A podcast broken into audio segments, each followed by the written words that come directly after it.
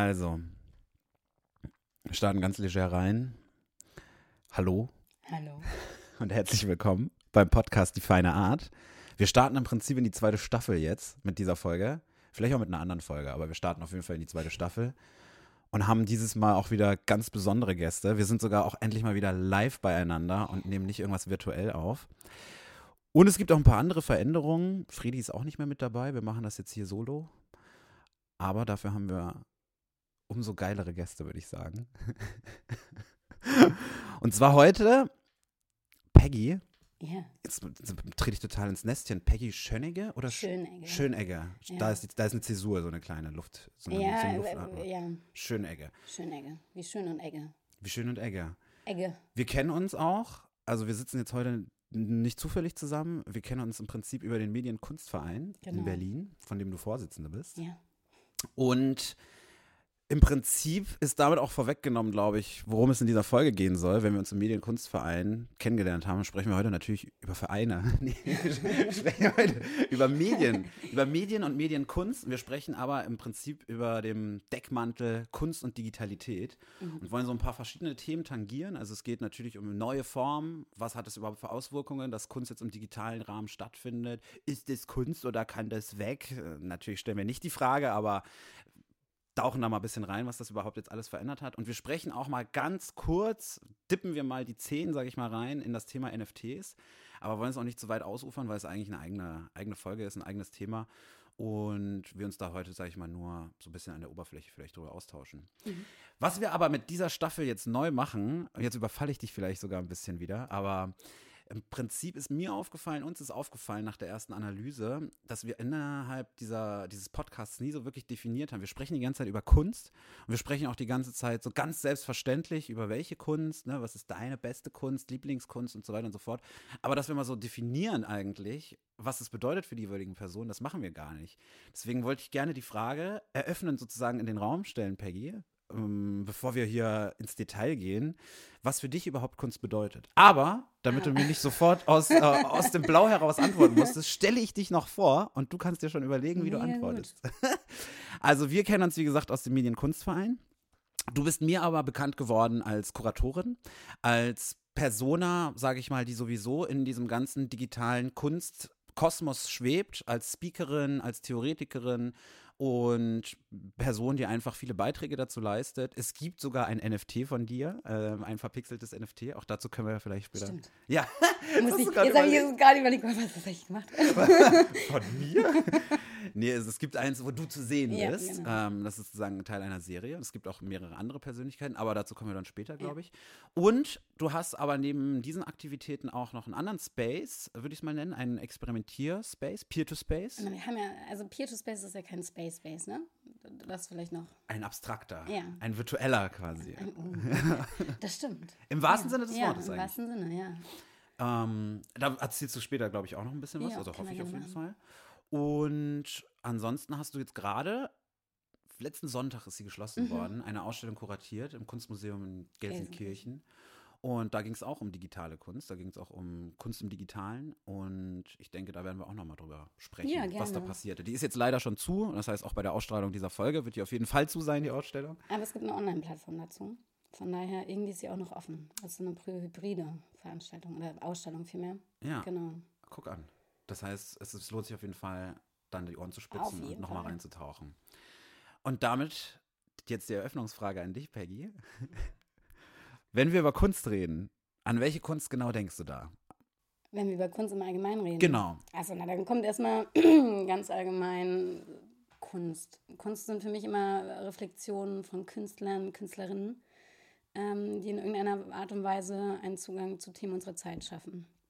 Ähm, ich finde das sehr schwierig, diese Frage, ist das Kunst? Ich glaube, dass es an sich diese Einschätzung oder Bewertung, ob etwas Kunst ist oder nicht, dass das sehr individuell ist. Das, was ich als Kunst empfinde, muss nicht unbedingt von jemand anderem als solche empfunden werden.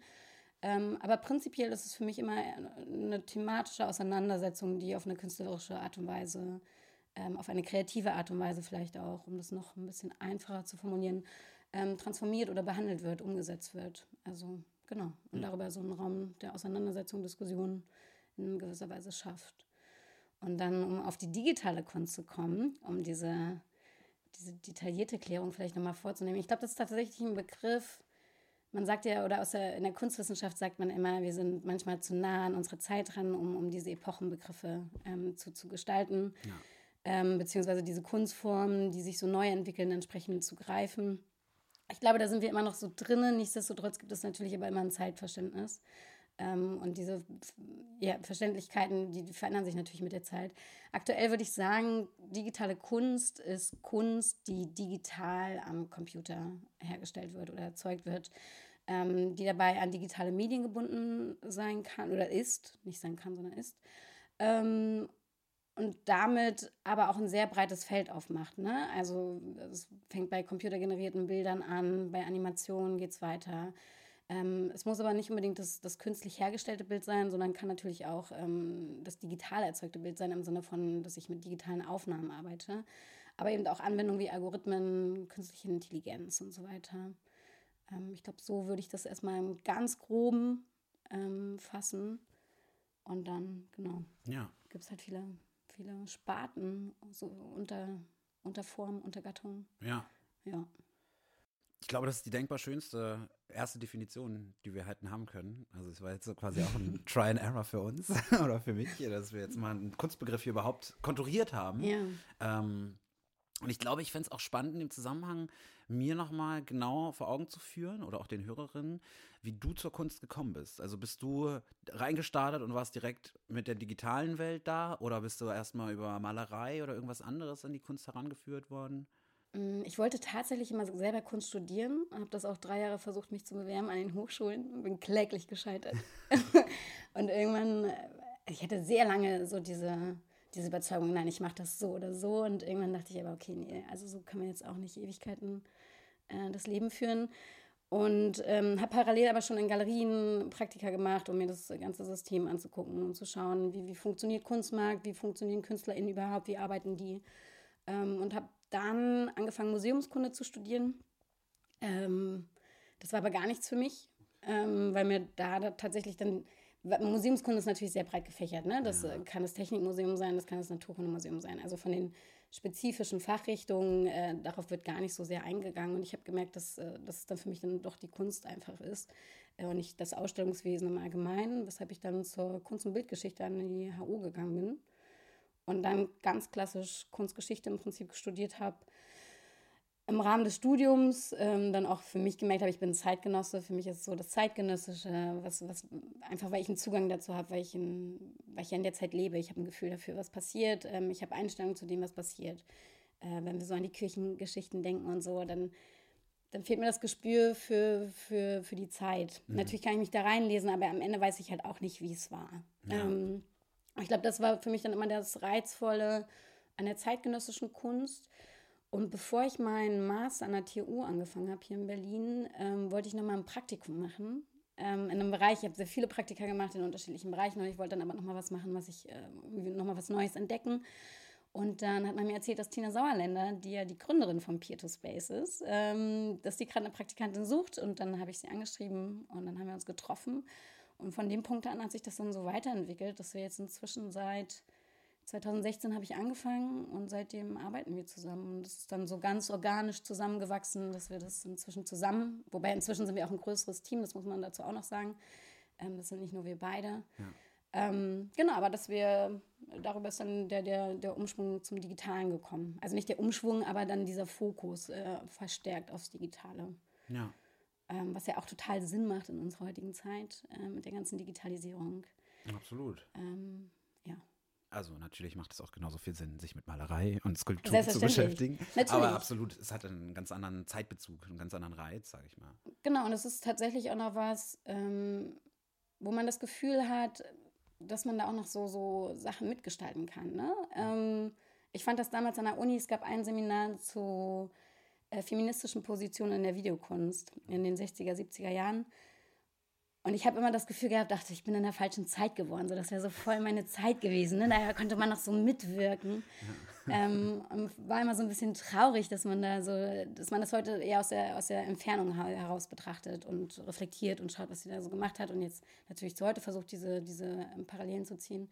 Äh, und jetzt merke ich aber, das ist jetzt genau mit der digitalen Kunst so. Wir sind jetzt an einem Punkt, wo sich das Ganze etabliert, wo das halt kein, keine merkwürdige Erscheinung mehr ist, die als Kunst nicht mehr ernst genommen wird, sondern ähm, ja, wir, wir präsentieren das jetzt in einer Form, wo es als solche oder als Kunst überhaupt anerkannt wird.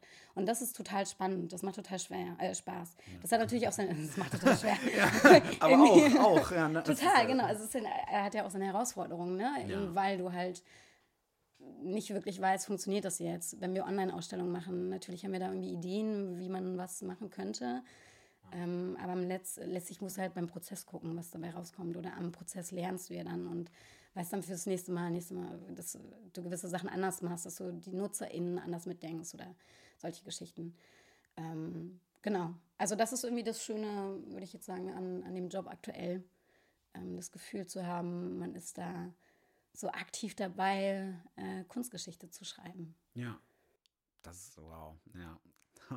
Da hatte ich letztens auch ein anderes Erlebnis, aber das ist eine andere Folge, glaube ich. Ähm, da werde ich mich hoffentlich nochmal dran erinnern. Gibt es denn sowas wie, ich sage mal, eine handelsübliche Definition oder eine Definitionsrahmen für das, was digitale Kunst alles ist und sein kann? Ich glaube, dass das würde mir schwer fallen. Also jetzt abgesehen von der Definition, die wir jetzt ganz am Anfang besprochen haben, das wird halt alles sehr hybrid, weil es natürlich auch mit anderen Kunstformen sich emergiert, zusammenführt ja. und darüber nochmal so, so Hybride eigentlich ähm, erzeugt. Ähm, wenn wir zum Beispiel über Animationskunst nachdenken, ne? Ähm, was ja auch ein ganz großer Bestandteil der digitalen Kunst ist, oder Animation als solches, ähm, als, als Technik vielleicht.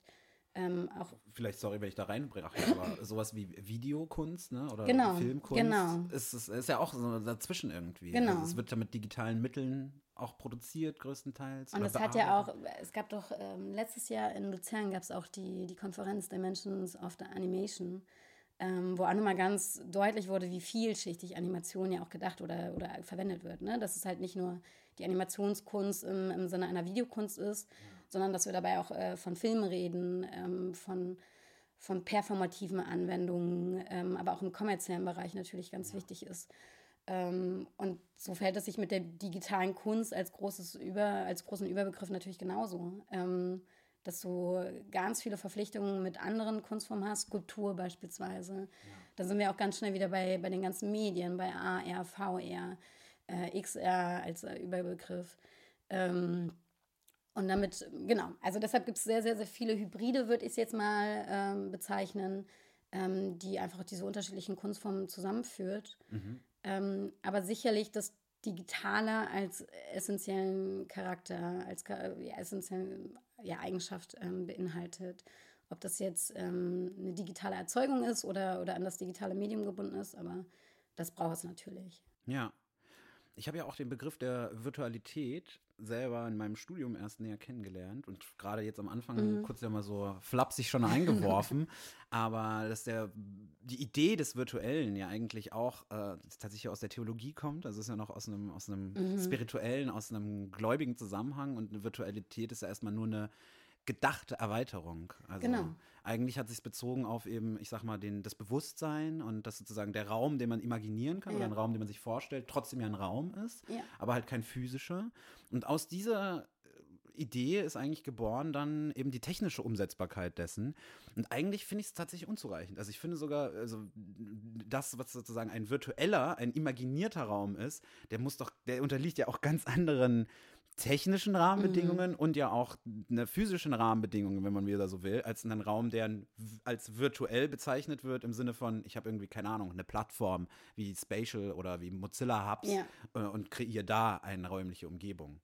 Und selbst das wäre die, die technische Gebundenheit, ne? Also und, das ist ja genau. auch ganz wichtig, dass es im Prinzip, wenn wir auch ähm, jetzt uns Medienkunst angucken oder schauen, was aktuell gemacht wird, du bist halt automatisch bei Mediengeschichte und Technikgeschichte auch ähm, mittendrin und kannst halt ganz klar ausmachen, an welchem Punkt wir uns gerade befinden. Ja. Also ich meine, wenn wir jetzt mal auch über hier ähm, DALI oder, oder Stable Diffusion ähm, und wie die ganzen Plattformen heißen, die jetzt aktuell ganz stark und präsent in der Bildgenerierung sind, ähm, guckt man ja zurück, da war das nicht denkbar, dass solche Qualitäten Absolut, überhaupt erzeugt werden. Also könntest du noch ganz klar sagen, ob das jetzt von der KI generiert wurde oder nicht. Inzwischen hast du Bilder, wo du ganz klar sagen musst, okay, krass.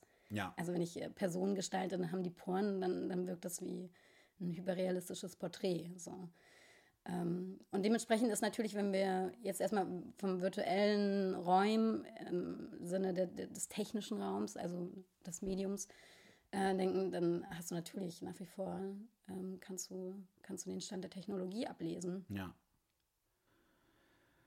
Ich habe auch gerade in dem Zusammenhang, ähm, das ist mir der Gedanke aber entfleucht, weil ich im, ja an diesem Mediengeschichtsaspekt gedacht habe.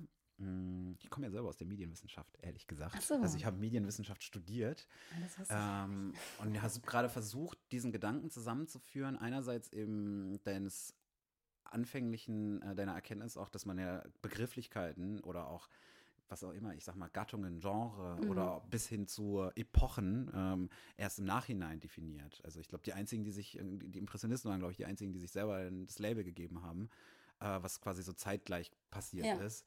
Aber sonst, äh, es muss ja irgendwie Zeit dazwischen liegen, bevor man dem Ganzen irgendwie einen Also wir haben ja schon auch Begriffe, weil ich frage mich immer, ob das, ja, also das ist so die, die, die klassische akademische Herangehensweise, ne? Aber wir haben ja gleichzeitig auch Begrifflichkeiten. Und dann hier Burkhardt hat auch selber auch gesagt, also Geschichte wird halt auch immer aus dem Zeitgeist herausgeschrieben. Und das darf man halt bei dem Ganzen nicht vergessen. Also egal, ob ich jetzt, ähm, also wenn wir jetzt heute drauf gucken, dann, dann spiegelt das unser Verständnis wieder. Und wenn man jetzt in 50 Jahren darüber liest, dann wird man erklären können, warum ähm, das so gesehen wurde oder Ja. kann sich das im besten Fall erklären auf Grundlage der Argumentation. Ähm, aber dann wird man das auch wieder anders reflektieren, weil natürlich der technische Stand ein ganz anderer ist, als er heute ist. Ja. Wenn du dann aber nochmal 50 Jahre weitergehst, dann würde die Reflexion von den vor 50 Jahren auch nochmal irgendwie anders äh, betrachtet werden, als sie dann zu ihrer Zeit irgendwie getan werden würde. Ja, Ähm, also ich glaube, dass man bei diesen ganzen Sachen, ich glaube, man darf sich daran nicht zu sehr aufhalten, im Sinne von nervös machen über Aussagen, die man trifft, ähm, weil das einfach ein stetiger Prozess ist.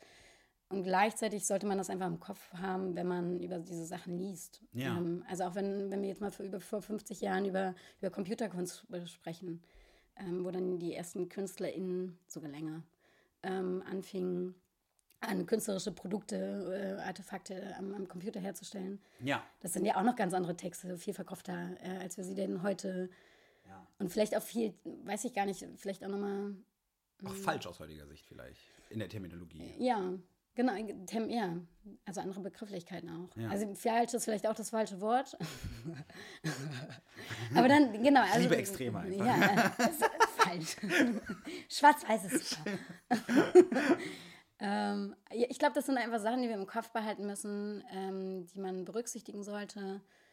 Und ansonsten spiegelt das, was wir jetzt gerade sagen, einfach auch nur das wieder, wie es gerade wahrgenommen wird, wie der Umgang damit ist. Ja. Ähm, genau.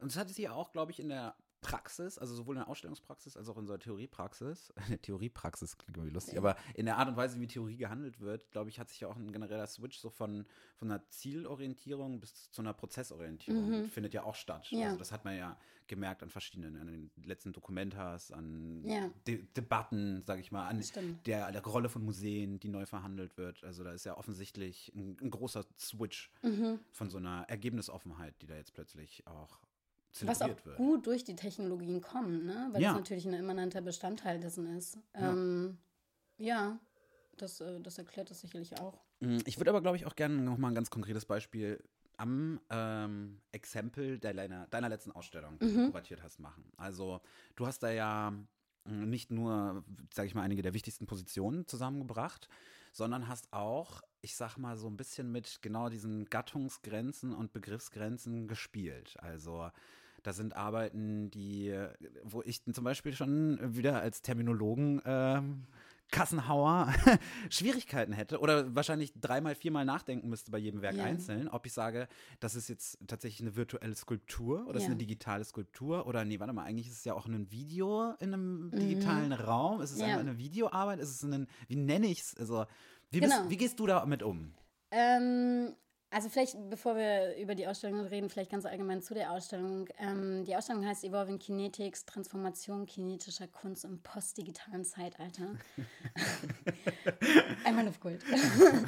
ähm, gut, das andere ist der Untertitel des Brauches. Ja. Ähm, und äh, was da zu sehen ist oder worum es in der Ausstellung geht, ist, dass, ähm, oder vielleicht noch vorab, äh, das Kunstmuseum Gelsenkirchen hat eines der größten Sammlungen an kinetischer Kunst. Ich glaube, in Deutschland auf jeden Fall. Ähm, und dann kam das Museum auf mich zu, äh, Christiane Wanken kam auf mich zu damals ähm, und meinte, lass uns, lass uns doch was zusammen machen. Und ich hatte vorher ähm, zur virtu virtuellen Skulptur äh, eine Ausstellung im Pieto Spaces Virtual Art Space gemacht. Mhm. Ähm, war deshalb schon viel mit der virtuellen Skulptur inhaltlich äh, beschäftigt und ähm, habe da viel drüber nachgedacht. Und ähm, Teil dieser Skulpturen war eben auch dieser kinetische Moment. So, weshalb das dann irgendwie für mich nahe lag, jetzt in diesem Kontext, im Kontext Kunstmuseum Gelsenkirchen, diese Ausstellung einfach mal konkret diesem Thema zu widmen. Also zu gucken, ähm, was passiert denn eigentlich in, in diesem Prozess der Digitalisierung? Ähm, zunehmend arbeiten KünstlerInnen mit digitalen Medien, mit technischen Medien. Äh, gleichzeitig lassen sich aber eben diese Parallelen zu bestehenden Kunsttraditionen aufführen, äh, äh aufmachen. Ja. Ähm, du merkst mal natürlich, und das, das war ja auch schon seit jeher immer Bestandteil, wenn ein neues Medium aufkommt, eine neue Technologie aufkommt, dann sind es in der Regel die, als erstes die KünstlerInnen, die ähm, sich diesen Medien widmen, die das entdecken, Grenzen ausmachen und, und schauen, äh, wie sie das künstlerisch für sich verwenden können.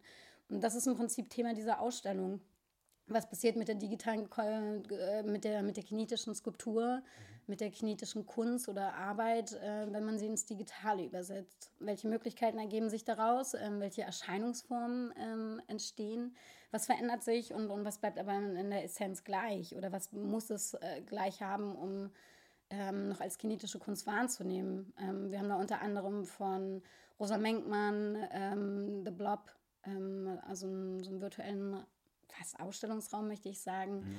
Ähm, dessen Struktur aber stark an den Moret-Effekt erinnert. Äh, ähnlich ist es auch bei Cam Asendorf mit seinem Monogrid, der über Algorithmen äh, stetig Pixel neu an, anordnen lässt und darüber entsteht eben auch so eine Animation, so eine, echt, eine Echtzeit-Animation, die eben auch dieses Flackern erzeugt. Ähm, oder wir haben eben bei Banz und Bowinkel äh, aus der Serie Primitives hatten wir unterschiedliche AR-Anwendungen, wo du dann auch mit den Figuren interagieren konntest.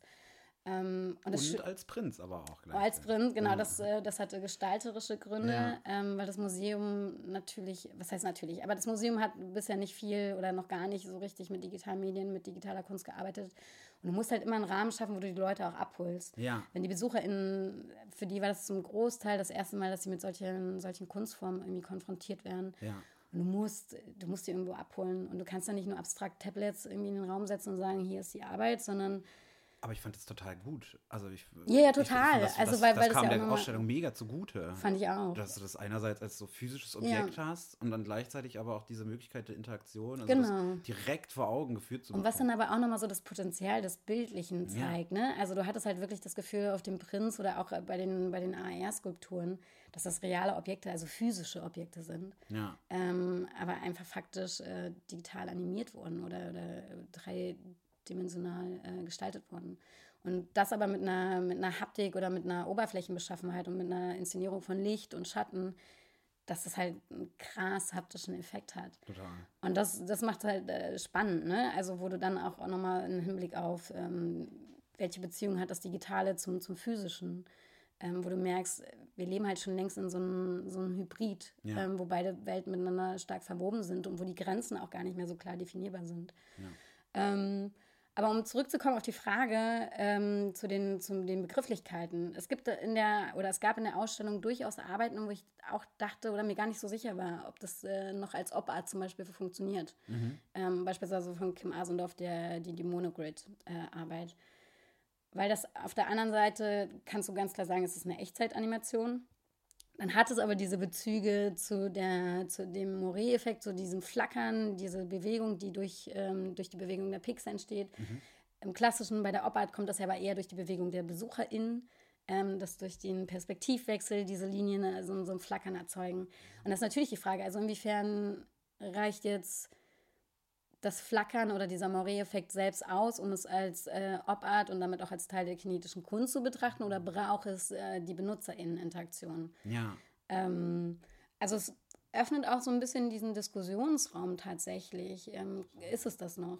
Und das finde ich dann aber auch spannend. Also ich war tatsächlich auch offen dafür, dass die Leute sich dann auch in den, bei, bei Kim haben wir das so installiert, dass wir, dass du in einen dunklen Raum gegangen bist und zwei große Projektionen hattest ja. und dann komplett davon eingenommen wurdest und äh, so in diese Pixel-Bilder ähm, so eingetaucht oder immersiert bist. Ähm, und eigentlich habe ich mich darauf gefreut, dass die Leute halt auch reingehen und sagen, Nee, das ist ja, das ist ja einfach nur Animation. Das, warum ist das jetzt hier, warum wird das jetzt äh, zur kinetischen Kunst gezählt? Oder wir hatten von Nicolas Sassoon, Sassoon zum Beispiel auch ähm, The Prophets, die Serie, daher, wo er Vulkangestein ähm, über Röhren mit LCD-Screens ähm, verbunden hat. Und dann, Niklas hat auch eine sehr pixelige Art und Weise, äh, Bilder darzustellen. Ähm, und war auch eine sehr abstrakte Animation letztlich, ähm, die da auf dem Bildschirm zu sehen waren, die aber so ein bisschen an so ein magmatisches Innenleben von dem, von dem Vulkansgestein erinnerten. Aber auch da hast du ja eigentlich auch nur das bewegte Bild als Bewegung. Und eigentlich ist es eine sehr abstrakte Dynamisierung von dem Objekt. Ja. Also gar nicht wieder durch die BenutzerInnen oder BesucherInnen, sondern durch die Animation selbst wird das starre Gestein in gewisser Art und Weise in Bewegung gesetzt. Und auch da kannst du natürlich sagen, so Teil der kinetischen Kunst ist ja eigentlich immer eine, eine BesucherInnen-Interaktion oder eine NutzerInnen-Interaktion, wo ich als Besucher, Besucherin ähm, beispielsweise ein, ähm, eine Skulptur in Bewegung versetze, indem ich sie anstoße oder irgendwelche Rädchen drehe und darüber mhm. ne, fängt dann mechanisch irgendwas an, sich zu bewegen. Ähm, diese Momente haben wir in der, äh, in der, Ausstellung jetzt von Evolving Kinetics auch gehabt, beispielsweise bei Barnes und Bowinkel oder auch bei, bei Robert Seidel äh, bei der Venierarbeit, wo du dann auch mit den dreidimensionalen Objekten interagieren konntest und sie verändern konntest. Ja. Ähm, und manchmal eben nicht. Und trotzdem gibt es aber diesen kinetischen Moment der Bewegung. Und äh, genau, also diesen, diesen Diskussionsraum äh, sollte es auch tatsächlich gezielt öffnen, um auch zu überlegen, wie gehen wir denn jetzt mit diesen neuen Kunstformen um und wo ordnen wir sie ein. Gleichzeitig war mir aber auch wichtig, Eben weil wir noch vor, vor vier wenigen Jahren äh, tatsächlich viel davon eine Frage gestellt haben, ob das überhaupt Kunst ist. Mhm. Ist das nicht so eine digitale Spielerei? Ist das nicht eigentlich ein Bildschirmschöner? Ist das nicht eigentlich ein Computerspiel? Ja, ja, genau. So, eigentlich ist es doch auch irgendwie Gaming, was aber auch nicht ja. gut ist, weil ich weiß ja gar nicht, wen ich erschießen soll. ähm, und dann finde ich es aber schon in diesem Kontext wichtig, auch klar zu machen, schaut mal, hier lassen sich ganz klare Traditionen der Kunst auch wieder aufführen. Ob das jetzt irgendwie Immersion ist, ob das jetzt die Skulptur ist, die Performance, was auch immer. Mhm. Ähm, also da, ne, also so, da gibt es ja zahlreiche Beispiele für. Und das finde ich aber wichtig. Ähm, und darüber schaffst du ja auch eine Relevanz der, der Arbeiten und vor allem eben auch dann wieder eine Auseinandersetzung, wo du halt den Raum für das Digitale für die breite Masse oder für das, die breite Masse klingt immer falsch, für das breite Publikum. Für ein größeres Publikum. Ja. Genau, ähm, öffnest und irgendwie zugänglich machst und gar nicht im, im lehrenden Sinne, sondern einfach, die Meinung kann ja da total variieren. Ja. Also das, äh, da will ich niemandem vorschreiben, was er zu denken hat. Aber zumindest sich das anzugucken und sich darüber Gedanken zu machen, zu überlegen, ist das für mich jetzt noch Kunst? Ist es für mich Obart? Ist es für mich kinetische Kunst? Ähm, wenn es das nicht ist, was ist es denn aber dann? Weil irgendwie was Künstlerisches kann man ja schon erkennen. Mhm. Willst du sagen, dass durch die digitale Kunst, sag ich mal, die älteren Gattungsgrenzen, also wo man noch ganz klar unterschieden hat zwischen Skulptur und Malerei, die sich ja sowieso schon im mhm. 20., Ende des 20., Anfang des 21. Jahrhunderts verwischt haben, dass es aber durch Digitalität noch mal stärker sozusagen miteinander verbunden wird? Oder noch, noch stärker die Grenzen verwischen zueinander? Irgendwie schon, ja. Ähm, weil du technisch ganz andere Möglichkeiten hast. Also wenn wir jetzt mal an den virtuellen Raum denken, ob er jetzt irgendwie auf Mozilla Hubs ist oder ja. einfach äh, losgelöst ähm, als Teil des Metaverse ähm, existiert oder eben auch nur als einzelne Anwendung. Ähm, das bringt dir einen komplett neuen Raum, der dir jetzt auf die physischen Gesetzmäßigkeiten hin gar keine Grenzen mehr gibt. Du hast halt keine Schwerkraft mehr. Ja. Du hast keine Begrenzung des Raums mehr. Ähm, die Skulptur kann oder auch Performance, was auch immer, ähm, die Dimensionen können total variieren. Ähm, die Art und Weise, wie du Skulptur denkst und wie du sie erzeugst oder, oder baust, ähm, ja. ist ja komplett frei. Und ich glaube schon, dass darüber eben auch wieder, ja, sich Sachen einfach öffnen und darüber diese Mischform klingt irgendwie auch nicht gut. Das, ich benutze gerade immer gerne Hybrid, mhm. weil das so beide Seiten so zusammenbringt. Und was ähm, Neues ist aber trotzdem. Genau. Ja. Also doch, doch irgendwie eine eigene Kunstform und dann sind wir halt bei der digitalen Kunst, wozu ja. da, worunter das dann zu zählen ist. Ähm, aber es hat auf jeden Fall ähm, nochmal das Pot oder darüber hat sich das Potenzial geöffnet, äh, so diese ganzen Sachen, die wir kennen, Ja. äh, diese ganzen Traditionen, diese ganzen Mechanismen oder Arbeitsweisen einfach nochmal ganz neu zu denken. Und du siehst ja auch gerade bei den Leuten, die jetzt schon länger im Business sind, beispielsweise und Bowinkel kommen ja ursprünglich aus der Malerei, Patricia Detmering auch. Ähm, also viele kommen ja tatsächlich eher aus den klassischen Künsten, wie äh, Bildhauerei und so weiter. Und bedienen sich dann auch deswegen natürlich äh, Be- Begrifflichkeiten zum Beispiel, Genau, die aus genau. genau diesem Kontext stammen. Und das ist ja auch wichtig, ne? Ja. Also, weil das ist ja auch in gewisser Weise eine Essenz dessen, ähm, was das Werk ja auch ausmacht oder wo so ein, so ein Grundgedanke herkommt ähm, oder ein künstlerischer Ansatz herkommt.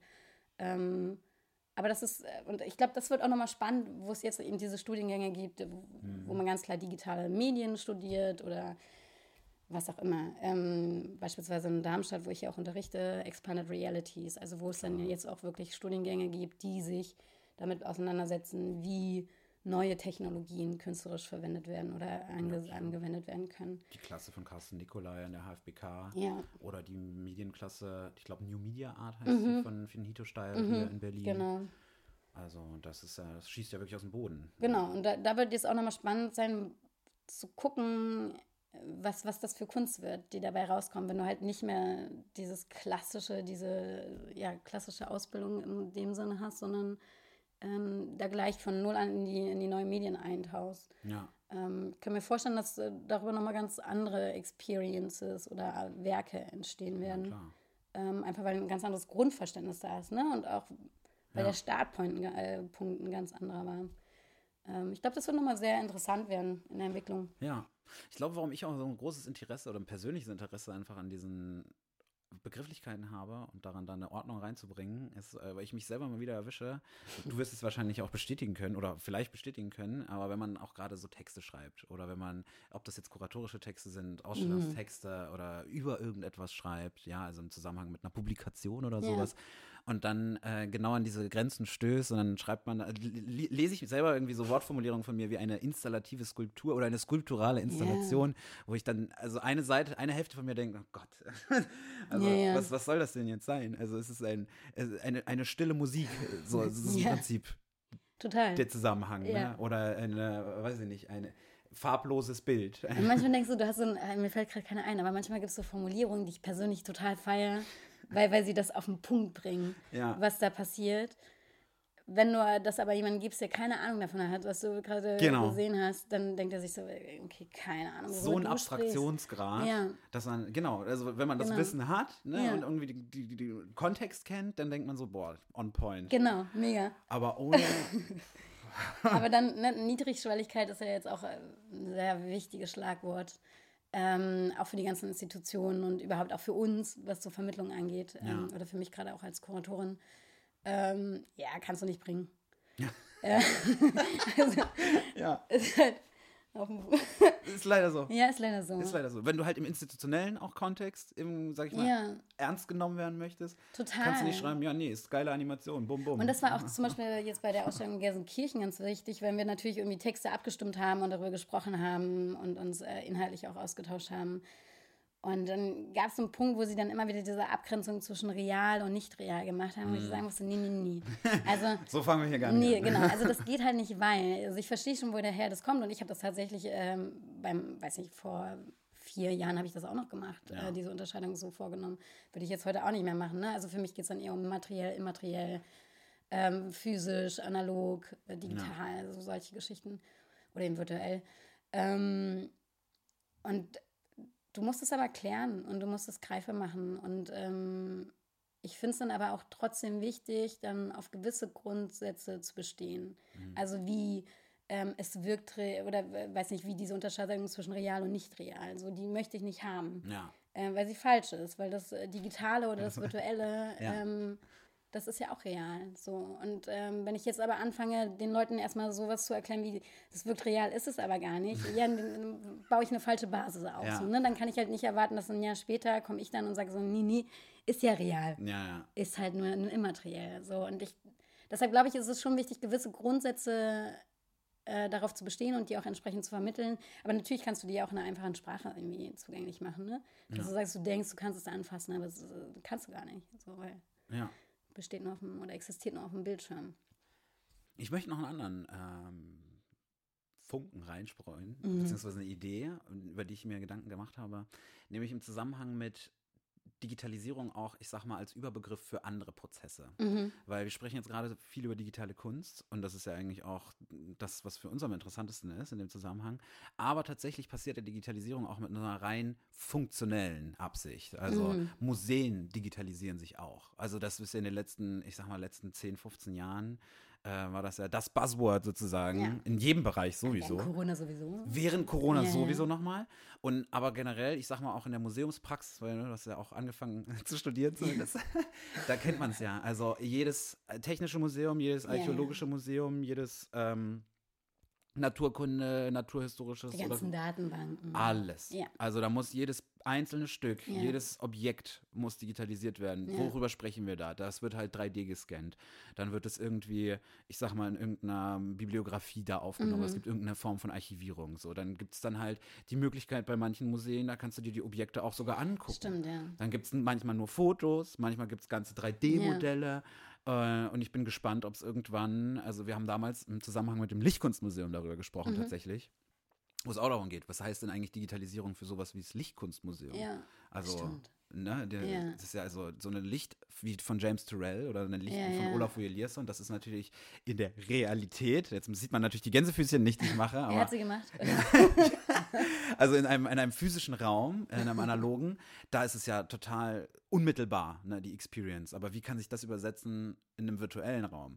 Aber ich glaube, ich weiß gar nicht, ob es das muss, weißt du? Also ich finde, und das ist, äh, ich werde auch öfters auf, auf Panels eingeladen, wo es dann um das Potenzial von Virtual Reality zum Beispiel geht. Ähm, auch in Kontexten, die so gar nicht meinen entsprechen, also wo es gar nicht äh, um, um, Kunst geht, sondern, weiß nicht, wo es um, um Film machen geht oder irgendwelche anderen ähm, ja. Kontexte, äh, Bereiche. Und da ist dann auch öfters die Frage, gerade wenn, wenn der Kreis aus Leuten besteht, die noch nicht so wirklich den Erfahrungsschatz damit so sammeln konnten oder die prinzipiell auch noch nicht so viel in VR unterwegs waren, was muss ich denn tun, ähm, um VR zu machen? Und dann ist halt meine Antwort in der Regel, ähm, das ist die falsche Frage. Die, Frage. die Frage ist, warum willst, willst, du, VR? ja. Warum willst du VR benutzen? Ja. Also, the medium is the message. Ganz simpel. Ähm, nur weil jetzt VR irgendwie an Präsenz wieder gewonnen hat, wir mehr darüber diskutieren und natürlich irgendwie eine spannende ähm, Kunstform ist, die zumindest so in, äh, in der, im, großen oder in der breiten Masse jetzt irgendwie so, also warum ich das so, so komisch sage, ist, äh, VR hat natürlich auch schon eine Geschichte. Ne? Ja. Also wenn wir an Evans Sutherland denken, äh, 1969 sein Damokles-Schwert, da das erste Headset, was dann auch zu ähm, AR-Anwendungen äh, fähig war und äh, VR auch gezeigt hat so, also deshalb bin ich da immer so ein bisschen vorsichtig. Aber jetzt im, im Mainstream hast du jetzt halt so seit den, lass mal fünf Jahre ungefähr sagen, äh, gerade jetzt mit der Oculus, als die dann rauskam mhm. als erstes, ähm, hat das wieder eine Präsenz bekommen und jetzt wirkt das so ein bisschen wie aus Zauberhand, kommt dann diese, diese VR-Magie und alle machen sie und irgendwie ist das ein spannender Zug, wo wir alle aufspringen wollen, aber so richtig wissen wir das nicht. Ähm, und das ist halt einfach der falsche Ansatz zu sagen, okay, alle machen das jetzt und irgendwie ist cool und irgendwie generiert das ja auch ganz viele BesucherInnen, äh, lass mal machen. Sondern die Frage ist, äh, was ist, also was bringt dir das Medium als Mehrwert für deine künstlerische Arbeit? Ob das jetzt Film ist, ob das äh, Performance ist, Tanz, Theater, das ist ja total bereichsübergreifend. Ja. Ähm, und das ist vielmehr die Frage. Also warum willst du VR machen? So. Ja. Und dementsprechend ähm, Jetzt habe ich voll den, die Frage vergessen. Nee, aber ich finde die tatsächlich, ähm, also du hast es sozusagen auch auf die künstlerische Perspektive mhm. angewandt. Ähm, und ich glaube, dass das aber die entscheidende Frage ist, die sich auch Institutionen mehr stellen sollten. Genau, also, ach ja, wir waren mal der Lichtinstallateur. Genau. genau. Und ich glaube, genau, so, und das, ich meine, da geht es halt um Dokumentation, ne? Genau. Und das ist halt was anderes. Ja, aber das ist halt das Problem, sage ich mal, aus so einem Professional-Kontext, äh, ja. aus einem institutionellen Kontext, den ich zum Beispiel auch persönlich kenne, ohne jetzt Beispiele konkrete zu nennen, aber wo halt natürlich, ich sag mal, du hast das Department Marketing, äh, das ist einfach, mhm. Wie bringen wir möglichst viele Leute in die Ausstellung, ja, ja. wie kriegen wir Leute, junge Menschen, wir müssen junge Menschen ins Museum holen. Dann hast du natürlich Department irgendwie Kuratierung oder Direktor am besten, und am besten noch der Direktor oder die Direktorin, mhm. die selbst kuratiert. Mm. äh, die natürlich, ne, die Personen haben dann eine ganz andere Absicht, da geht es dann irgendwie um große intellektuelle Herausforderungen, denen man sich stellt, die Ersten sein, die irgendeine geile Theorie aufgestellt haben oder was auch immer. Da fängt es schon an bei der Marketingabteilung, die Hüte zu brennen. Oh Gott, wie kriegen wir denn den Theoriegefasel? Wie kriegen wir das cool verkauft? Ähm, und dann hast du die Leute, die, sag ich mal, im Archiv arbeiten oder in der, wie sagt man, der, nicht Renovierung, mein Im Gott. Depot. Im, im, im Depot, genau. Und ähm, ja, ich, jetzt fällt mir der, der, der, das Begr der Begriff wieder, aber ähm, Gemälde, wenn man sie auffrischt oder wenn. Ähm, Restaurierung. Restaurierung, genau. Nee, Restauration. ah, Restauration, ah, warte, warte, genau, Restaurierung oder Restauration? Restauration. Restauration. Genau, also du hast dann die Restauratorinnen noch, dann hast du halt irgendwie Leute im Depot, im Archiv, Ja. die dann natürlich ganz anderen Ja, ja, Aufgaben nachgehen. Und alle sprechen aber gemeinsam dann als Stimme von Digitalisierung. Und man fragt sich, ja, was heißt das denn jetzt? Heißt Digitalisierung, dass ihr irgendwie eine geile Werbekampagne fahrt auf Instagram? Oder heißt Digitalisierung für euch, dass ihr eure gesamte Sammlung jetzt einmal archiviert habt digital? Ja. Oder heißt Digitalisierung, dass ihr wirklich in einen digitalen Raum vorbrechen wollt? Und ich glaube, da muss es einfach auch von den Institutionen eine, eine klare Haltung und Stimme geben und eine Idee vor Nee, allem. äh, genau. Und vor allem, das merke ich halt auch immer wieder, sie müssen sich halt damit auseinandersetzen. Also da ist Ja. halt nach wie vor immer noch eine ganz große Berührungsangst. ja. Ähm, eine fehlende Offenheit aufgrund dieses, dieses Unbekannten. Was da irgendwie, naja, manchmal wirkt es ja schon so, dass man denkt, okay, Leute, Neuland. immer ja, ja, ja schon. Aber das, ne, also auf Ja. verschiedenen Ebenen, ob wir jetzt äh, über, über Archivierung sprechen, über, über Marketing, keine Ahnung was. Also äh, ja, ähm, ich glaube, so prinzipiell müssen wir verstehen und ich merke das jetzt vor allem im Hinblick auf, auf die Ausstellungen, die gemacht werden. Ähm, Gerade auch wenn wir Online-Ausstellungen machen, und das war ja während Corona auch eine, eine sehr äh, prominente Ja. Diskussion. So, ne? Also brauchen wir die Museen noch, wenn, wenn wir jetzt ja eine Online- Online-Ausstellung machen. Ähm, wo wir halt von Peer to Space äh, ganz grundsätzlich sagen, darum geht es gar nicht. Ja. Also Institutionen hat es immer gegeben und die wird es auch weiterhin geben. Die haben auch eine andere Aufgabe. Und Mann, wir haben es doch auch während Corona gemerkt. Also das Physische ist doch Ja. irgendwie, wie sehr freuen wir uns jetzt, dass wir diesen Podcast nicht über Zoom machen, sondern dass wir jetzt hier bei mir sitzen, äh, am Tisch, uns gegenüber sitzen Ja. und alles irgendwie richtig, richtig wahrnehmen und fühlen. Ähm, aber es geht doch darum, irgendwie die technischen Möglichkeiten zu nutzen und äh, aus beiden Welten im Prinzip äh, das beste Potenzial rauszunehmen und das äh, für die BesucherInnen in irgendeiner Form zu verwerten, ob das jetzt Online-Ausstellungen sind und deshalb ist zum Beispiel Evolving Kinetics, um eben auch das Potenzial neuer Technologien und beziehungsweise auch von Web 3.0 ähm, beziehungsweise dem Internet, um das ganz rudimentär auszudrücken, Ja. ähm, ne, also weiß ich nicht, ich habe die Möglichkeit, äh, diese Ausstellung, die, die einzelnen künstlerischen Arbeiten weltweit zugänglich zu machen. So, also ich bin halt nicht nur an Gelsenkirchen als Handlungsraum gebunden und an irgendwelchen Öffnungszeiten und an irgendwelchen baulichen Beschränkungen, Ja. sondern ich kann den Raum ja so anlegen, wie ich es möchte. Natürlich gibt es jetzt in dem Fall, weil wir einfach dieses physische Pendant haben, ähm, gibt es ganz viele Referenzen, beispielsweise wie die Arbeiten online auf dem Plateau angeordnet sind, äh, spiegelt so ein bisschen den Grundriss der, des Hauses wieder, der alten Villa äh, Ja. im Kunstmuseum. Ähm, und gleichzeitig äh, kann ich aber Leute darüber erreichen und kann diese ausgestellten Positionen zeigen ähm, für Leute, die halt nicht im Pott sind, ähm, Ja. sondern die sich gerade in New York irgendwie bewegen und sagen, ey, würde ich aber gerne mal sehen, was sind das für Arbeiten, ich würde gerne mehr erfahren. Ja, hier bitte, da ist der Link. Ja. Guck mal. Ähm, jetzt in dem Fall ist es auch cool, weil wir die Ausstellung auf Common Garden gemacht haben, was äh, Constant Dulat ja, ich glaube sogar während Corona hat er diese Plattform gebaut. Ähm, und was da ganz schön ist, ist, dass es so eine interaktive Plattform ist. Sprich, ähm, wenn zwei NutzerInnen zur gleichen Zeit auf dem Plateau oder auf der, auf der Plattform sich bewegen, ähm, dann siehst du, du hast oben links immer so eine Art Map, wo du die einzelnen Positionen siehst. Ähm, und dann aber auch dich selber als Punkt, wo du dich selber verorten kannst, dass du weißt, manchmal gibt es ja auch so, so Flächen, da siehst du gerade nichts, weil Ja. du dich komplett frei auf, diese, auf dieser Fläche bewegen kannst. Also nicht klassisch runterscrollt, sondern wirklich auch nach links, rechts, oben, unten gehen kannst. Ähm, und äh, dann gibt's, du siehst die anderen NutzerInnen als, ähm, als kleine Punkte repräsentiert. Ja. Und dann aber, wenn du beieinander bist, dann siehst du so kleine Eier rumwandern. Und wenn diese beiden Eier, äh, ich glaube, er hat das sogar während Ostern gemacht und deshalb waren das damals Ostereier. Ja. Also zumindest habe ich die Geschichte gehört, nicht von ihm, sondern von jemand anderem. Deshalb unter Vorbehalt, aber süße Story. Auf jeden Fall, wenn diese zwei Eier dann äh, dicht beieinander sind, dann bildet sich so eine Bubble drumherum. Und du kannst, äh, dann öffnet sich die Kamera und du kannst miteinander sprechen. Oh, wow. Und das ist halt mega, weil du dann im Prinzip gemeinsam durch diese Online-Ausstellung gehen kannst äh, und dich da auch austauschen kannst. Und wir haben so zum Beispiel auch den, den Artist Talk äh, mit Rosa Menkmann und Niklas Sassoon gemacht, Ja. ähm, weil beide nicht in Deutschland oder nicht so schnell äh, herkommen konnten. Das ja sehr aufwendig und teuer gewesen wäre. Ja. Ähm, Und dann natürlich auch irgendwie die, die Plattform entsprechend nutzen wollten. Ähm, genau. Und um, äh, ja, um solche Sachen geht es. Ne? Also dieses Internet oder diese neuen Technologien eben nicht nur als Informationsplattform zu verstehen, sondern mal weiterzudenken und, und den Raum zu öffnen und sich halt nicht davon in diesen institutionellen Strukturen bedroht zu fühlen. Ja. So. Und das dann aber auch ähm, auf, auf, weiß ich nicht, äh, auf diesen internen ähm, Wegen.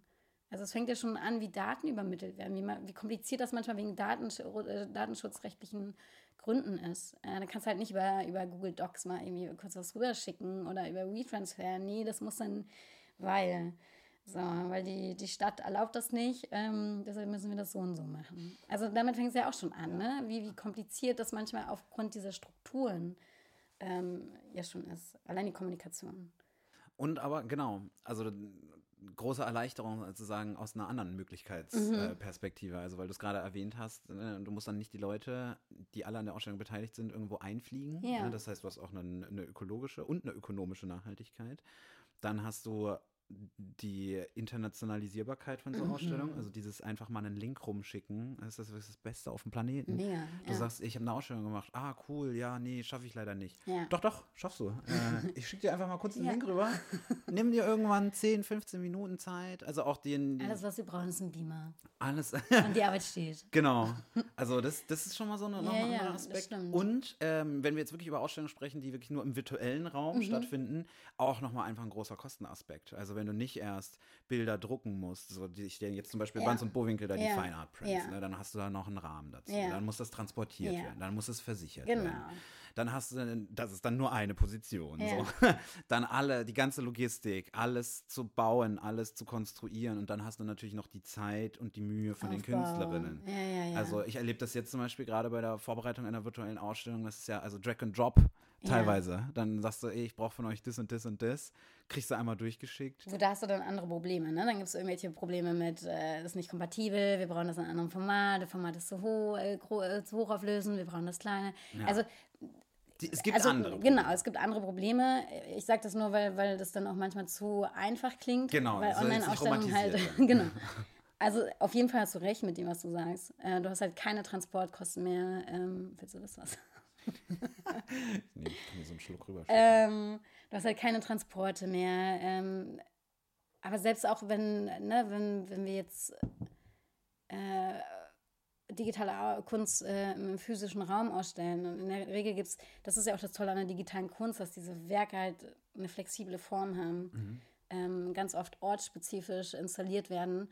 Ähm, und auch wenn du natürlich physische Objekte vor Ort hast, kannst du die halt vor Ort ähm, dort besorgen. Das spricht die ganze Transport, was du gerade meintest, fällt halt weg.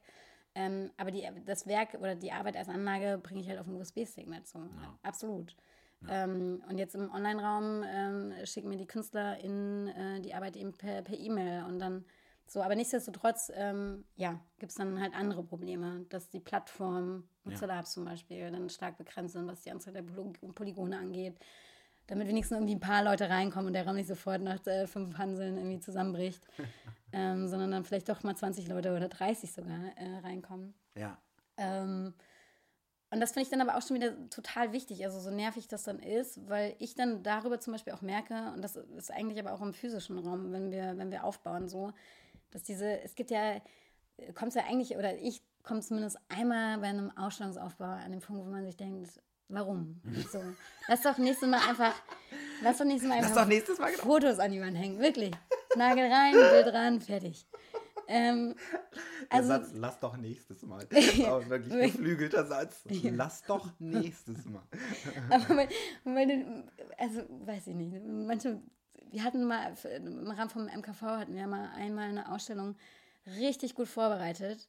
Im Sinne von, dass wir Szenarien vorab durchgespielt haben und dann schon Ersatzkabel hatten und irgendwie, keine Ahnung, ne, verschiedene Probleme. Am Ende hat uns ein Netzwerkstärker, der nicht gewinkelt war, drei Tage lang beschäftigt. Weil sie nicht, weil, weiß nicht, weil diesen ganzen Läden, um jetzt keine Namen konkret zu nennen, gab's nicht. Ja. Und das, also wo du denkst, es kann doch nicht wahr sein, dass ja. sie jetzt, dass uns jetzt so ein, so ein dämlicher Netzstecker da drei Tage lang beschäftigt. Und da, dafür der andere Rest aber einwandfrei läuft. Ja. So, also das ist, das ist so lustig. Und manchmal denkst du, nee, komm, ist ja, ist ja total simpel. Und dann gibt es irgendwelche Softwareprobleme. Und denkst, auf einmal ist das nicht mehr kompatibel, dann gab es irgendein Update. Dann können, wir hatten das bei einer Brille, das war richtig absurd. Das war, genau, die Grafikkarte hat, oder wir mussten die Grafikkarte zurücksetzen von der Brille, dann Teil davon mit einem anderen Programm irgendwie ergänzen oder ersetzen vielmehr. Okay. Und dann hat es funktioniert. Bis du aber auf diese Idee kommst, äh, also da, da, weiß ich nicht, du probierst ja die ganze Zeit aus, ne? Dann recherchierst du im Internet, ja. äh, welche Lösungspfade äh, es so gibt. Ähm, also dafür hast du dann irgendwie anderen Spaß. Was ich aber wirklich sehr schätze an diesen, an diesen Herausforderungen, die natürlich in dem Moment denkst du dir so nie wieder, ey. Ja. Ähm, aber ich merke, dass ich darüber Technologie verstehe. So, du eignest dir den ganzen Schüssel halt an. Mhm. Und auch wenn, also nicht, dass ich jetzt irgendwie ne, der Experte da jetzt bin, äh, weil ich habe einen Grundschatz an Wissen, ich habe einen Erfahrungsschatz sammeln können und, und merke dann halt auch, und das hilft mir dann auch im Hinblick auf diese ganzen Diskussionen, äh, ob die KI jetzt irgendwie alles übernehmen wird und ähm, ja, wie, wie, jetzt der Mensch in der Zukunft aussieht, dass ich mir denke, Leute, wie oft müssen wir unser Handy neu starten? So, also jetzt mal ganz ehrlich, also ich kann mir das alles gut vorstellen, diese ganzen Zukunftsvisionen, die da so besprochen werden, ja. dass die durchaus ähm, Realität werden. Aber an dem Punkt sind wir auch noch nicht. Also zumindest nicht im Mainstream. Was die kleinen ähm, Studios und, und Startups und wie sie nicht alle heißen, da im Silicon Valley machen, keine Ahnung. Und das wird alles top sein und das, ja, ja, ohne Frage. Also, das ist nochmal ein anderes Thema. Aber wenn man jetzt mal faktisch guckt, so. Na was, ähm, was geht, denke ich so, ja, ja, komm. Es dauert, also, bis wir in der Matrix ja, sind. Ja, ja, genau. Also das, äh, da können wir, lasst uns erstmal so grundlegend darüber sprechen, bevor wir irgendwie das äh, größte unglückliche Szenario irgendwie ausmalen. Ja. Und was die Zeit nutzen, um uns die Medien genauer anzugucken, um zu verstehen, wie sie funktionieren. Und dann können wir mal gucken, was wir wollen und was wir nicht wollen. Ja. Aber nicht gleich irgendwie diese, diese Panik machen. So, ne? Nochmal auf den Zusammenhang zwischen, ich sag mal, funktioneller Digitalisierung mhm. oder funktioneller Digitalität und Digitalität als äh, Forschungsfeld im Sinne von, ja. ne, da wird irgendwie was Neues erprobt, was Neues ausexperimentiert. Hast du denn das Gefühl, dass diese beiden Dinge sich gegenseitig eher befruchten oder eher ähm, teilweise im Weg stehen? Du meinst insofern das strukturelle dann den, das kreative, freie irgendwie blockieren. Genau, genau. Also ganz banales Beispiel. Du hast irgendwie, du stellst einen Antrag ähm, zum Digitalisierungsvorhaben mhm. und gehst damit dann halt an ein Museum und sagst, ich möchte, dass das Museum mehr digitale, digitale Kultur treibt, betreibt. Ja. Und das Museum sagt, boah, Hammer, klar, versteht aber darunter eigentlich, äh, ja geil, neue, eine geile neue Marketingkampagne und am besten dann, keine Ahnung, die ganzen, das ganze Depot einmal archiviert, digital.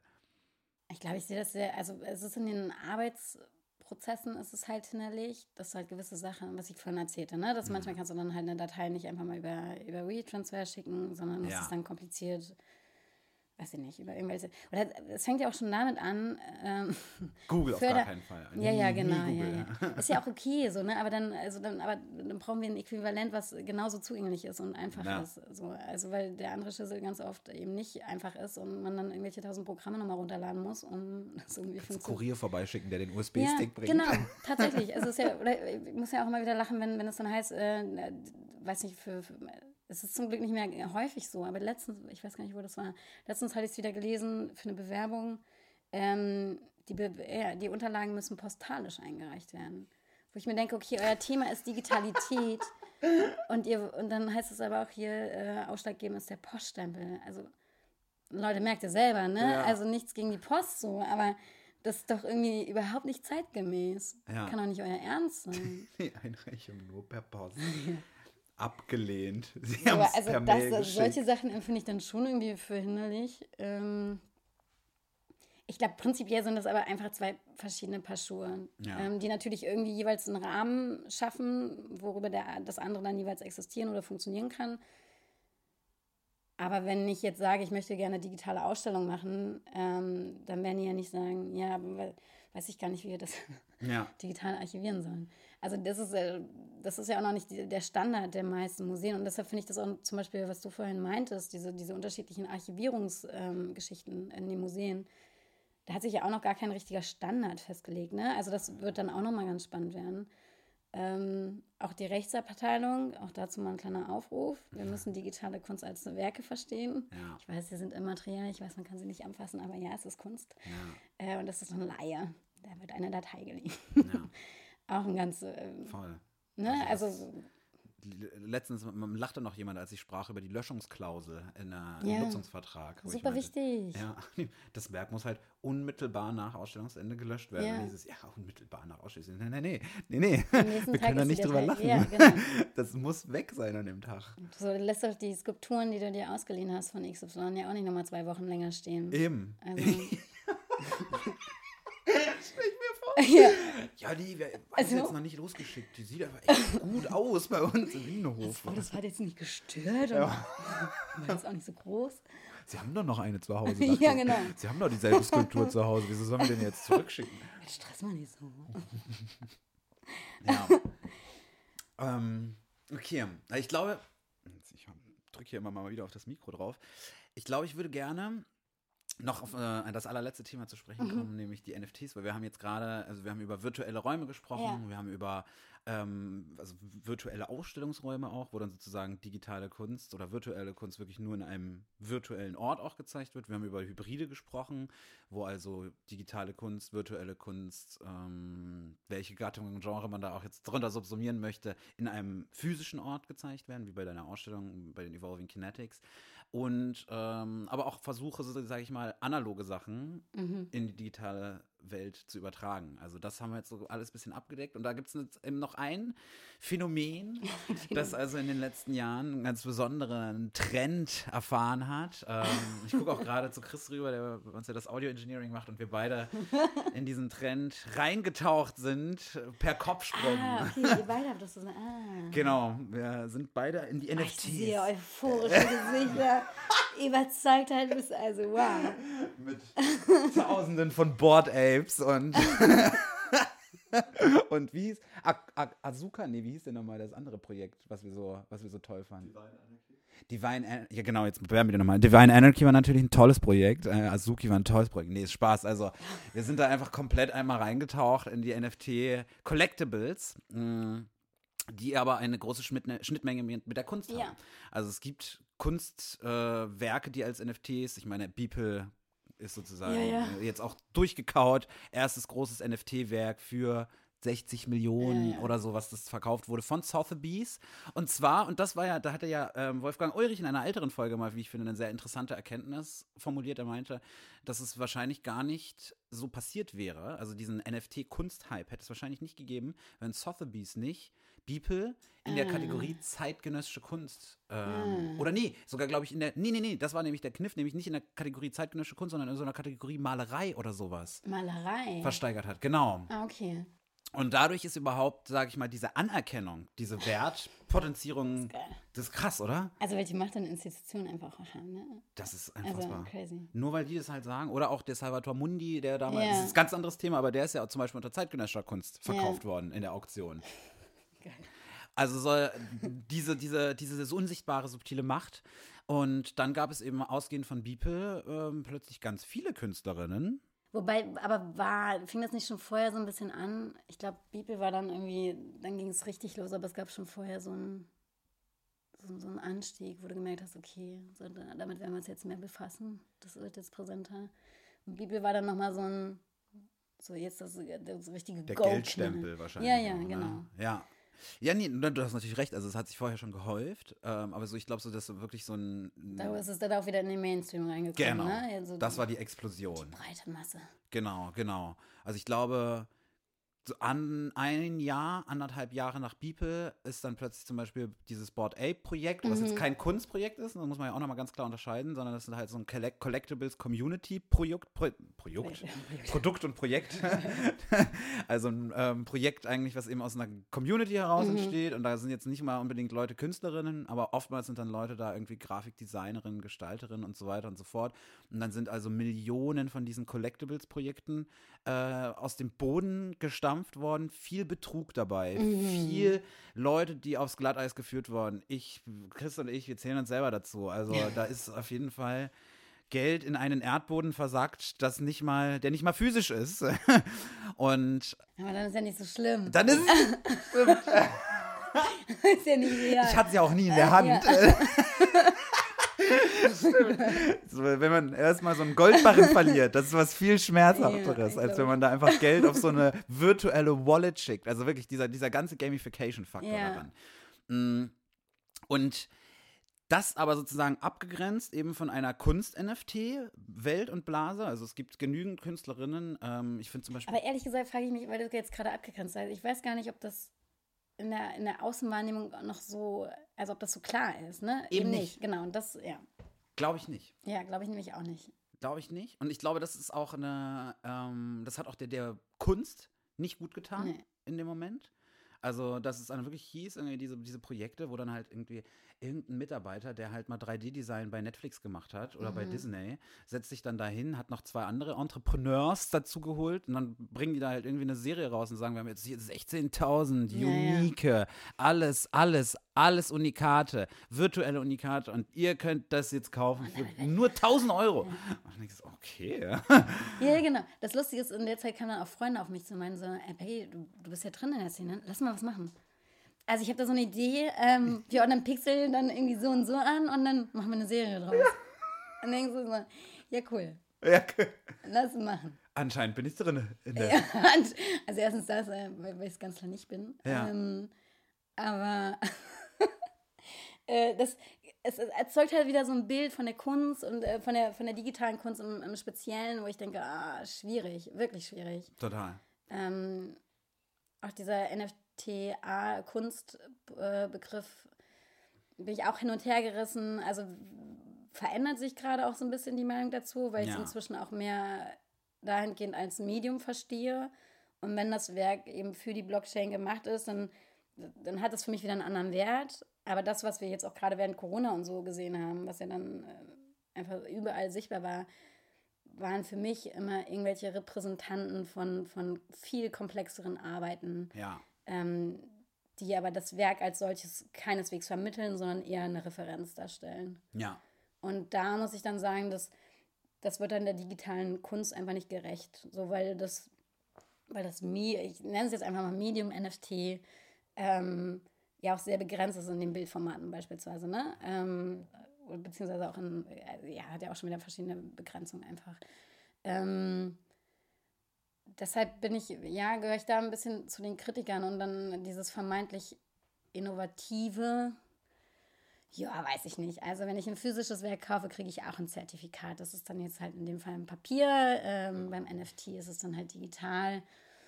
Ja, weiß ich jetzt nicht, wo da jetzt, also ja.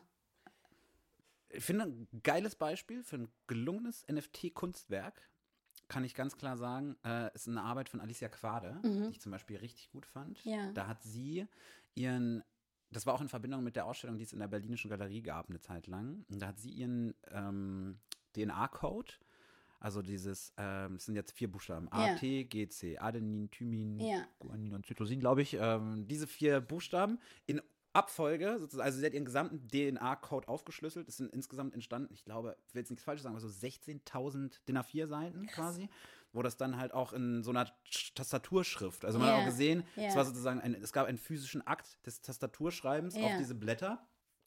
Dann war die gesamte Wand der Berlinischen Galerie, dieser Innenraum, Ja, verklebt ja, mit diesen Papieren und es sind auch noch Zettel übrig geblieben. Das heißt, da lagen dann auch Zettel einfach rum, man konnte die sich mitnehmen. Und das gab es dann später, ein paar Wochen später oder ein bisschen Zeit versetzt, ist es eine, gab es einen 24-Stunden-Drop. Da ist dieses Kunstwerk als NFT verkauft worden. Das heißt, äh, man konnte dann, ich glaube, 16 Blätter oder sowas oder 24 Blätter, also so eine bestimmte Anzahl Mhm. Ja. X an Blättern, konnte man sich dann damit safen. Und sie Die hat hast du dann noch bekommen. die hast du dann, also du hast das NFT bekommen Mhm. und du hast aber auch die Datei bekommen. Das heißt, du kannst dir theoretisch die 16 Blätter auch selber Ach so, ausdrucken. ausdrucken, okay. Genau, also Okay, das verstehe. ist dann. Und wenn du es schick rahmst, dann sieht es auch tatsächlich, finde ich, ganz, ganz Ja. ansprechend aus. Und sie hat gesagt, dass die Absicht dieser Arbeit war, mh, also mit der DNA sozusagen, mit der man sich ja auch in die physische Welt einschreibt. Ja. Also wir hinterlassen alle Staubpartikel, ne? wir hinterlassen irgendwie Rotz und Partikel und sonst irgendwas, der sich in der Luft verbreitet. Und äh, das war ihr Versuch, sozusagen einen ersten Vorstoß zu wagen, ihre DNA auf der Blockchain zu verteilen. Also, dass sozusagen jeder, der da äh, jetzt in, was weiß ich, äh, Japan, Ja. in Australien, in den USA, in Frankreich, ja. sich da jetzt was gekauft hat, Ja. alle haben sozusagen ihren Beitrag geleistet, um Alicia Quades DNA auf der Blockchain zu verteilen. Und das fand ich ganz, das fand ich ganz cool. Ja, das ist konzeptuell stark. Aber dann Mhm. sind wir halt genau bei dem, was ich meinte. Wenn, äh, also äh, ähnlich wie bei der VR-Frage vorhin. So die Frage ist halt, warum the medium is the message. Also es muss halt Sinn machen. Ja. Und nur weil jetzt gerade überall Sticker verteilt werden, muss ich jetzt nicht mein Kunstwerk auch noch als Sticker irgendwie reproduzieren Ja. und damit in die Stickerkiste werfen. Also so, so gemein das jetzt klingt, ne? Nee, aber ich finde total. ähm, ich will da auch niemanden degradieren oder so, aber das, was du jetzt gerade von, von Alicia Quader erzählt hast, ist halt ein überzeugendes Konzept und das, das ist ja auch, so, auch weitaus komplexer und das reflektiert ja, auch nochmal diese ganze Struktur. Deshalb äh, würde ich gegen solche Arbeit noch nie was sagen. Ähm, Im Rahmen dieses Hypes einfach war, war meiner Meinung nach viel dabei, wo man dachte, okay, aber das und jetzt wird es ist insofern schwierig, weil einfach ein falsches Verständnis äh, erzeugt wird und Ja. vermittelt wird. So, und da müssen wir halt dann wieder aufpassen. Und dann ist es dann, glaube ich, schon auch eine Aufgabe der, der ExpertInnen, egal ob sie jetzt aus der Kunstwissenschaft kommen oder nicht, aber schon auch irgendwie nochmal ne, da deutlich zu machen, okay, also ja. guckt euch das nochmal genauer an und guckt mal, wie das funktioniert, also den Kontext wieder. Ähm, ich hatte letztens jetzt mit Kim Asendorf auch einen Drop, NFT-Drop auf Feral File, wo er seine, seine Arbeit ähm, äh, Colors of Noise ähm, präsentiert hat, klingt jetzt komisch, ähm, gedroppt hat. Gedroppt, ja, so sagt man. Genau. ja. Das ist ja ein Drop. Ähm, und das mal, also das ist auch, das ist eine Arbeit, die nicht ausschließlich dafür entstanden ist, weil das Konzept auch schon länger hat, aber das, das funktioniert für mich halt auf, auf, diesen, auf dieser Plattform einfach so. Und deshalb finde ich das dann auch schon wieder okay. Ähm, was ich da jetzt auch schön fand, ähm, dass du ähm, parallel dazu oder mit dem NFT-Kauf äh, du auch eine Kassette erwerben konntest. Ja. Ähm, wo dann eben, also es geht um diese, diese verschiedenen ähm, Spektren von, von Noise. Da gibt es jetzt keinen Lärm, klingt so, so bewertend, deshalb. Nee, Ähm, genau. White Noise, Brown ja, ja, genau, Noise. genau. So. Ähm, diese, diese unterschiedlichen ähm, Töne, Spektren Ja. äh, von, von Noise. Genau, und die hast du eben da auf der Kassette und das ist halt, das hat so eine schöne Verwebung auf verschiedenen Ebenen. Ne? Du hast irgendwie dieses äh, haptische, dieses Gefühl der Kassette, die zumindest in unserer Generation noch so, so halbwegs vorhanden ist. Ja. nicht, die, wobei es kommt gerade wieder die Kassette, also von daher, wenn das auch viele haben. Ähm, aber auch von der Akustik her passt das ja total, den Sound, äh, den, den, das Noise mit, mit der Kassette zu verbinden. Ähm, dann gleichzeitig aber auch diese digitale Übersetzung im Hinblick auf diese ganzen äh, Optimierungsgeschichten sind ja auch voll auf diese Noise-Sachen ab, ne? Ja. Von wegen Konzentration steigern, hilft dir zu entspannen und jetzt, ne, also wir, wir, wir formen- Ja, genau. Also wir, ob, ja, was gerade gebraucht ist, äh, ge- gebraucht wird, ähm, wird dann irgendwie erzeugt. Und das ist ja gerade über diese ganzen Apps. Und dann sind wir wieder in diesem digitalen Bereich. Und da finde ich es dann auch schön. Also da bin ich auch einfach von, von, von der Idee und von der Umsetzung einfach auch überzeugt. Also ich will das jetzt per se gar nicht so verteufeln. Ähm, und was ich zum Beispiel auch wirklich gut finde, und das ist auch ein wichtiger Aspekt und auch eine Kritik an den Kunstmarkt, an den, an den klassischen Kunstmarkt, äh, diese Beteiligung der KünstlerInnen natürlich auch. Ja. Ne? Gerade wenn wir Richtung Secondary Market gucken Voll. ähm, die halt jetzt bei den ganzen Malereisachen oder bei den physischen Sachen ganz klar nicht gegeben ist. Das ist ein Spiel mit dem Glück. Ja, genau. ähm, die jetzt aber natürlich mit, äh, mit der Blockchain beziehungsweise mit den Smart Contracts und so weiter. Ja. Ähm, Technisch einfach. genau. Mit drin. So, das ist ja super. Ja. Das finde ich toll. Aber also äh, pff, dieser, dieser ganze krass heraus vermeintlich äh, Innovationsgedanke, ja, naja, Ja. Geht so. Und auch dieses Demokratisierungsversprechen. Ja, komm, ist, ist halt Quatsch. auch. Ja, ne? guck dir doch mal an. Also wer, wer hat denn, also wirklich, wer hat denn die Gewinne gemacht? Absolut, absolut. Also ich finde auch, ja nicht ich, ganz ich, also ich, Peter. ich finde trotzdem, dass dem, dieses Demokratisierungsversprechen nicht tot ist. Ne? Nee. Also ich finde trotzdem die Idee sozusagen, wir beteiligen Leute mehr, also man kann irgendwie Teil von so einem Sammelprojekt werden. Ja. Ne? Das ist ja ähm, um wieder sozusagen den Bogen zum Wolfgang Ulrich rüberzuschlagen, aber dieses, dieses Autonomiegedanke, der da vorbei ist, sondern es geht wirklich mehr um so Com Community-Bildung. Also du Genau. hast um einen Künstler meinetwegen oder auch um eine um ein Kunstwerk herum ähm, bildet sich einfach auch der Wunsch daran, ich sag mal, finanziell niedrigschwellig beteiligt zu sein. Also das kannst du in allen möglichen anderen Collectible-Versionen auch. Ja. Und ganz im Museumsshop. Alleine geh mal in einen Museumsshop. Dann hast du irgendwie einen Kugelschreiber, wo halt ein Klimp mit drauf ist. Ist ja auch eine Form von, Ja. ich möchte mich Ja, irgendwie an ja. der Kunst beteiligen. Das stimmt. Ähm, Aber gleichzeitig, um jetzt auch nochmal auf die Eigenschaften von digitaler Kunst zu kommen, ne? ähm, gerade im Hinblick auf diese Editionen, ähm, die ja bei den, bei den NFT-Drops auch ganz viel vorhanden sind, das ist halt auch schon wieder eine Li- Limitierung von einem Medium, was halt auf Vervielfältigung ausgerichtet Ja. ist. Also das ist halt auch schon wieder so. limitierter, limitierter Drop, Ja. aber halt darauf limitiert, je nachdem, wie viele es kaufen. Ja, und das ist doch aber auch schon wieder also schwierig, weil und das ist dann auch nochmal so, also gut, da bin ich dann, also, ja, das kann man durchaus kritisieren, aber ich denke mir dann auch so, Leute, ganz ehrlich, die, die Bilder sind im Internet, so, ich kann mir die Files auch irgendwie anders runterziehen. Also ne, natürlich ist es wichtig und das wird auch eine Herausforderung für die Zukunft sein, so wie können wir digitale Kunst, also was heißt eine Herausforderung, es wird ja dran gearbeitet, aber digitale Kunst verkaufen, ähm, wie können wir das, genau, so, also das, ähm, ich glaube aber, dass dafür immer noch so ein Verständnis vom, von der digitalen Kunst einfach fehlt, dass immer noch nicht klar ist, äh, für viele nicht klar ist, ähm, was ist das für eine Kunstform? Und dann auch diese Eigenschaften wie, es ist halt, es gibt halt nicht mehr das Original. Also natürlich gibt es die originale Datei, aber die Reproduktionen sind komplett identisch. So, also das Original, wie wir es jetzt noch irgendwie bei, ähm, Gott, dass ich jetzt den Namen vergesse. Egal, bei, du weißt ja nicht meine, die Reproduzierbarkeit äh, im Warhol? technischen Teil. Nee, nee, nee, nee. Ach so, Den- Walter Benjamin. Ja, Ja. genau, bei Benjamin. Ja. Also damit haben wir das jetzt im digitalen oder im postdigitalen Zeitalter auch einfach nicht mehr so zu tun. Also, ne, vorausgesetzt, wir reden von der digitalen Kunst. Ich glaube, dass sich halt auch dahingehend nochmal unser Verständnis vom Original einfach äh, wandeln muss und vielleicht auch dieses Verständnis vom Besitz vielleicht auch ein bisschen anpassen muss. Ja. Also das könnte ich mir noch vorstellen, dass das, ähm, ich meine, ich sammle auch Kunst und ich kaufe mir auch gerne irgendwie Arbeiten und hänge sie mir gerne an die Wand und freue mich, dass ich es besitze. Ja. Also das ist auch so, Ist so ein was tief Fetischismus. Irgendwas dabei. ist ja was Archaisches. Ja, ja. Also sammeln zu wollen. Ähm, beim Digitalen tue ich das irgendwie auch, aber anders. Und dann feiere ich das aber schon nochmal anders. Ich glaube, das ist der Moment, wo man sich das dann so für sich zu Hause anguckt, ist auch nochmal irgendwie, unterscheidet sich zu dem, wenn ich mir eine Fotografie zum Beispiel angucke. Ähm, aber ich glaube, dass da eine Aktualisierung stattfinden muss und etwas Zeitgemäßeres entstehen muss. So, auch wenn wir digitale Kunst verkaufen, aber sind wir ehrlich, also ganz oft sind es dann eben auch irgendwelche Pro äh, Drucke oder so, die dann, ähm, also es, äh, es hat sich jetzt, auch wenn sich das gerade verändert und dann bin ich gespannt, in welche Richtung das noch so konkreter gehen wird. Es nimmt schon zu, Ja. aber es ist schon noch sehr traditionell, so dieses ganze. Ich kann ja noch eine letzte Anekdote erzählen von meiner Bitte. Seite. Um, und, und dann vielleicht finden wir damit auch den Abschluss. Es gab einen 24-Stunden-Drop. Das war ganz am Anfang, als äh, von der Königgalerie sich Misa gebildet hatte. Ah. Und das war sozusagen einer der allerersten Drops. Da gab es einen 24-Stunden-Drop mit Refik Anadol. Oh. Und ähm, das Versprechen an die Sammlerinnen und Sammler war, das soll sie jetzt schon lachen, wenn ich drüber denke. Also es gab drei unterschiedliche Editionen. Ja. Und es hieß, wer alle drei Editionen kauft, kriegt alle drei als Print nach Hause geschickt. Rate mal. Du hast alle drei. Rate mal, wer sich dazu hat hinreißen lassen. Und dann, selbstverständlich. selbstverständlich. Und dann habe ich geguckt, also kurz nachdem der Drop vorbei Ja. war, konnte man nämlich auch sehen, wie viel, in welcher Zahl jede einzelne Edition verkauft wurde. Fast alle identisch. Also fast alle. Es war dann halt, die Okay, eine, die also eine, Edition war dann halt 421 Mal verkauft, die andere war halt 426 Mal verkauft. Aber so schon sehr nah Ja. beieinander, dass man check, gecheckt hat.